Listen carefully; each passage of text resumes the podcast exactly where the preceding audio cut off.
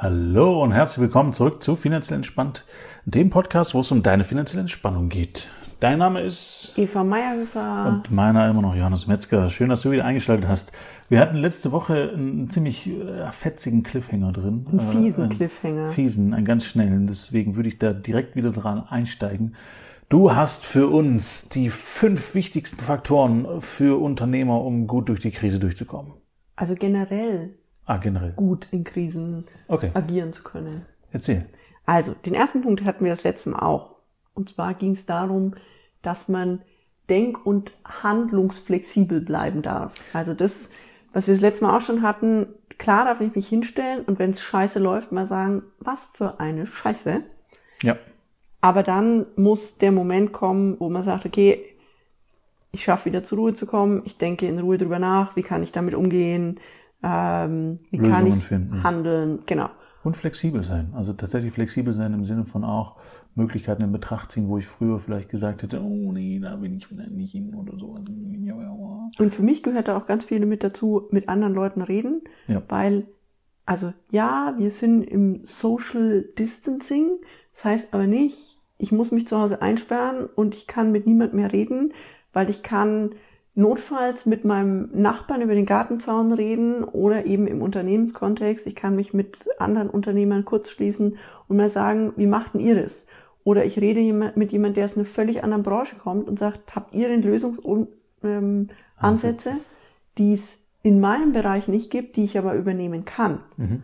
Ja. Und das macht ja eigentlich in meiner Welt zumindest den guten Unternehmer aus, dass er offen ist und sagt, okay, Weg A hat nicht funktioniert, dann probiere ich B, C, D, E, so lange, Ja. bis das Resultat das ist, was ich haben möchte. Und sich auch nicht zu schade ist, um Hilfe zu fragen. Also Ja. das heißt, äh, ja, der Grupp zum Beispiel von Trigema ist wieder ein ganz gutes Beispiel. Super. ähm, der jetzt auch gerade Atemmasken herstellt und sich einfach kurz mal die ganze Firma umgemodelt hat und äh, der ja quasi sich nie zu schade war, irgendwen zu beliefern oder nicht zu beliefern oder sowas in die Richtung und der auch an Aldi und Co. beliefert hat, obwohl er eine Premium-Marke ist sozusagen im Verhältnis. Ähm, aber der hat immer alles getan, um seine Firma dementsprechend am Laufen zu halten und war sich zu nichts zu schade an der Stelle. Äh, auch für sich selber, wo er und wie er gearbeitet hat. Also finde ich schon sehr beeindruckend. Und der ist auch ein gutes Beispiel für den zweiten Punkt. Das Ja. ist nämlich, dass jemand intern und extern auch in Krisenzeiten gut kommuniziert. Mhm. Und auch da, ist. finde ich, ist er fantastisch, weil er hat ganz klar nach außen gesagt, ich will, wenn es irgendwie zu verhindern ist, kein Geld vom Staat nehmen, weil wir super aufgestellt sind und Mhm. wir nehmen erstmal aus unseren Reserven.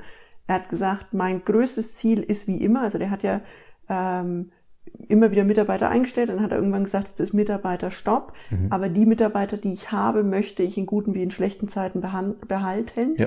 Und jetzt ist es wieder so, dass er sagt, okay, mit dem, was wir bisher gemacht haben, schaffe ich es nicht, die Mitarbeiter zu behalten. Dann stelle ich einfach das Unternehmen um. Wir produzieren was anderes, Masken, Ja. und damit kommen wir durch die Krise. Und seine Mitarbeiter wissen, das ist die Strategie, die wir fahren, das sind die Überlegungen, die wir haben, das sind die Reserven, die zur Verfügung steht. Wir versuchen alle gemeinsam am Ende da gut rauszukommen. Und er kommuniziert es nach außen und nach innen. Ja. Und das ist, also Kommunikation ist, glaube ich, eh eins der wichtigsten Tools, egal in welcher Beziehung man steht, egal ob privat oder eben im Unternehmen. Mhm. Und deswegen finde ich, er ist da ein hervorragendes Beispiel. Ja. Und hat sein Unternehmen ja auch schuldenfrei aufgebaut. Also das heißt, äh, wo andere Leute jetzt gerade in der Nullzinspolitik schnell mal bei der Bank stehen und sagen, ja, kostet ja nichts. Der Kredit äh, nehme ich mal. Ganz Ja. viel bitte, von allem. Ähm, hat er das immer abgelehnt und hat gesagt, nee, das aus eigener Kraft zu schaffen, ist, ist wesentlich effektiver und langfristiger. Womit er ja auch tatsächlich aktuell immer noch recht hat und Ja. gut fährt.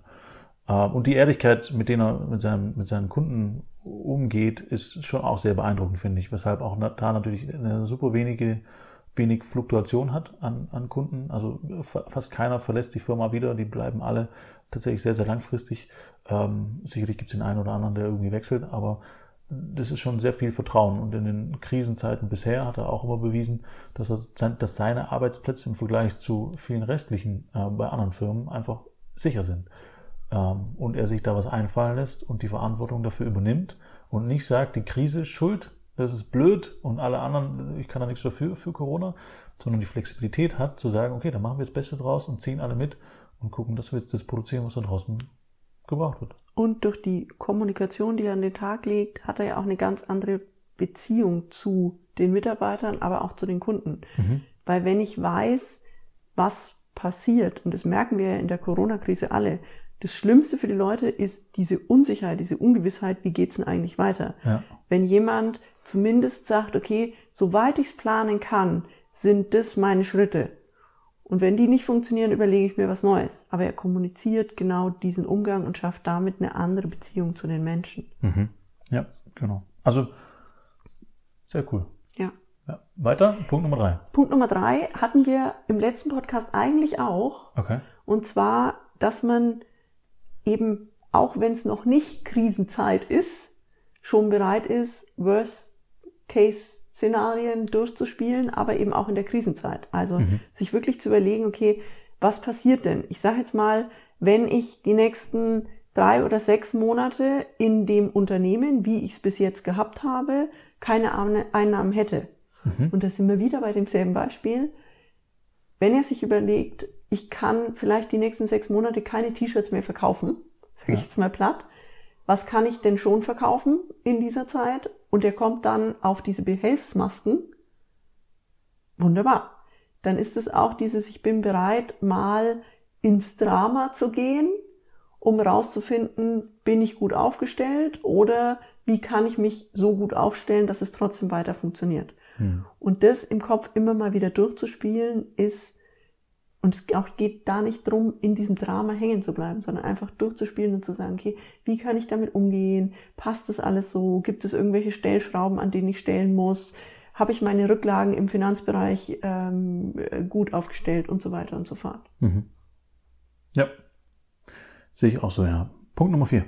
Punkt Nummer vier schließt sich daran an, nämlich um überhaupt durchspielen zu können, bin ich gut aufgestellt, ist dein Bereich für mich der, das Nonplusultra. Das heißt, ich muss meine Kennzahlen kennen, meine Kennzahlen im Unternehmen. Ich muss äh, wissen, was habe ich an äh, laufenden Kosten, was ähm, habe ich an Rücklagen, dass man dafür wirklich ein klares Gefühl hat. Ja. Und das ist so ein Punkt für mich, wo ich denke, Geld ist ja für viele Menschen so ein, ja, was mit dem sie sich nicht so gerne beschäftigen. Ein emotionales Thema. Ein ja. emotionales Thema. Und zu sagen, ich nehme mir dafür Unterstützung. Also ich kaufe mir jemand ein, der sich wirklich mit mir hinsetzt und meine Kennzahlen mit mir durchspielt. Mhm. Und dann mit mir auch bespricht, okay, passt es so, passt es nicht so, passen die zusammen, an welchen Stellschrauben müssen wir drehen, brauchen wir irgendwelche Veränderungen, ist ein Basic für mich, ohne das niemand in der Krisenzeit überleben kann. Mhm. Weil in guten Zeiten, also wenn jeden Monat viel Geld reinkommt, ja. ist es easy peasy. Ja. Aber wir sehen ja gerade, es kann auch mal eine unvorhergesehene Krise kommen. Ja.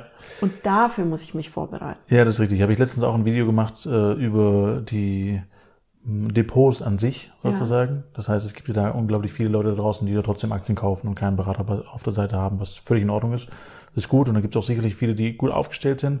Und es gibt halt auch unglaublich viele Menschen und das kann man nachschauen an den Börsen, was so gekauft wird und was nicht verkauft wird und so weiter, ähm, die sich halt einfach, die halt einfach Quatsch kaufen. So. Und in guten Zeiten, wenn alles gut läuft, dann äh, verkraftet es so ein Depot super gut. Ist kein Thema. Also wenn alles nach oben läuft, dann ist es da genau das Gleiche. Wenn es aber mal crasht und hagelt, so wie jetzt, äh, ist es was, was so ein Depot, das, äh, diese, diese Käufe nicht so schnell verzeiht unter Umständen. Das heißt, auch da sollte man so aufgestellt sein, dass solche Sachen wie jetzt gerade immer mit einberechnet sind. Immer und, mit aufgestellt sind in den Käufen schon. Genau. Und das wäre für mich der Punkt, wo es den Berater auch braucht. Mhm. Weil, und das hatten wir in irgendeinem anderen Podcast schon mal, da kommt ja dann die Emotion ins Spiel. Wenn ich Richtig. auf mein Depot gucke und da fehlt plötzlich was, ja. äh, macht es im Kopf erstmal ein Drama, mhm. selbst wenn es nur zwei Prozent sind, die da fehlen. Ja. Ähm, Und da einen Berater zu haben, der sagt, okay, das ist unsere Strategie, so fahren wir, deswegen ist es passiert und mich einfach wieder auf Kurs zurückbringt. Mhm. Dafür brauche ich eben vorher die Klarheit meiner Zahlen, die Klarheit einer Strategie, mit der ich dann eben auch wieder im Akutfall agieren kann. Ja, sehe ich genauso. Und das Schöne ist, äh, Zahlen lügen nicht, also außer man verrechnet sich. Aber wenn man die korrekten Zahlen hat, dann lügen die nicht und äh, sie sind im Prinzip völlig emotionslos. So, das ist der Stand, das ist Stand X. Und dann gibt's noch im Idealfall einen Stand X, wo du hin willst. Äh, und dann braucht man im Prinzip nur eine Strategie und Ideen, wie man das umsetzen kann, äh, um von A nach B zu kommen. Aber am Ende, wenn es da ist, lügt auch nicht. Wenn es nicht da ist, lügt es auch nicht. Dann war die Strategie scheiße. Ähm, dann darf man wieder was verändern. Äh, aber es ist im Prinzip immer das gleiche Spiel. Und meine Empfehlung an der Stelle wäre auch, vielleicht machen wir da auch nochmal einen Podcast drüber, Geld nicht so emotional zu sehen, im Sinne von, das brauche ich, um zu überleben und äh, Gottes Willen, ansonsten habe ich kein Wasser mehr. Also das ist ja das Gefühl, was dabei oft äh, entsteht, ein Gefühl von Mangel, ähm, sondern mehr als Werkzeug zu sehen. Also Geld selbst auch zu nutzen, um etwas anderes zu erreichen, um mhm. meine Ziele umzusetzen, um dahin zu kommen, wo ich hinkommen möchte und nicht als Ziel zu haben, mehr Geld zu verdienen und mehr von diesem Sicherheitsgefühl zu bekommen, sondern dieses Geld zu investieren. Und kann ich auch aus meinem, meiner Lebenserfahrung, sage ich mal sagen, ähm, wenn die Menschen sagen, mehr Geld verdienen, mehr Geld verdienen, mehr Geld verdienen, habe ich schon das ein oder andere Mal erlebt, dass äh, Menschen gar nicht mitgekriegt haben, dass es wirklich mehr geworden ist, weil sie eben die Qualität die das mit sich gebracht hat, gar nicht erlebt haben. Ja, denke ich auch, nicht sinnvoll. Frage Nummer 5. Oder äh, der die Frage, Punkt Nummer Punkt Nummer 5. Das ist der, auf den ich eigentlich als einzigen das letzte Mal wirklich heraus wollte. das heißt, sie wollte euch das anteasern, dann aber nur einen verraten und dann so weitermachen, als wäre nichts passiert. Genau so. Verstehe. Okay. Und zwar der Punkt Nummer 5 ist, ich habe die Menschen, mit denen ich eben im Unternehmen zu tun habe, aber vor allem eben auch mich selber im Blick. Ich glaube, ein Unternehmen zu führen, ohne sich selbst im Blick zu haben, mhm. und das war ja das, der Inhalt unseres letzten Podcastes, also für mich selber die Sorgfalt zu übernehmen, Self-Care zu betreiben. Ja. Wenn der Unternehmer das nicht tut, gerade jetzt in diesen Krisenzeiten, dann kann er irgendwann sich nicht mehr um sein Unternehmen kümmern und die Konsequenz ist, dass nicht nur er darunter leidet, sondern seine Angestellten darunter leiden. Ähm, also wir leben ja jetzt auch in einer Region, wo es viele so mittelständische Unternehmen gibt. Mhm. Wenn die wegbrechen würden, würde hier ein Großteil der Jobs wegbrechen. Absolut. Und deswegen halte ich das für, für absolut, absolut essentiell, gerade in Krisenzeiten, dass auch der Unternehmer auf sich schaut, schaut, wie er stabil bleiben kann, und zwar sowohl als Person stabil bleiben kann, als eben auch, und da ist dieser Physiotherapeut von deinem, vom letzten Podcast zum Beispiel ein Beispiel, wenn der nicht auf sich schaut, dann kann er sich nicht um seine Patienten kümmern. Mhm. Und auch langfristig nicht um sich selbst. Das genau. ist ja eine Spirale nach unten, das ist ja das Problem. Ähm, wenn es eine, eine, gleichbleibende Spirale wäre, wäre das ja noch okay, aber es ist letztendlich eine Spirale nach unten. Und, äh, ihm geht schlechter, er kümmert sich ja. schlechter um seine Patienten, damit kommen weniger Patienten, damit geht es ihm noch schlechter. Genau. Und deswegen Nicht sinnvoll. ist dieser Gedanke von, darf jemand jetzt in dieser Notphase für irgendeine Leistung, die er bringt, und das war ja das letzte Mal meine Frage, Geld verlangen? Und Absolut. meine Antwort wäre immer, ja. Absolut, und zwar so viel, wie Cooles er braucht. Hast, genau. Nimm dafür Geld. Absolut.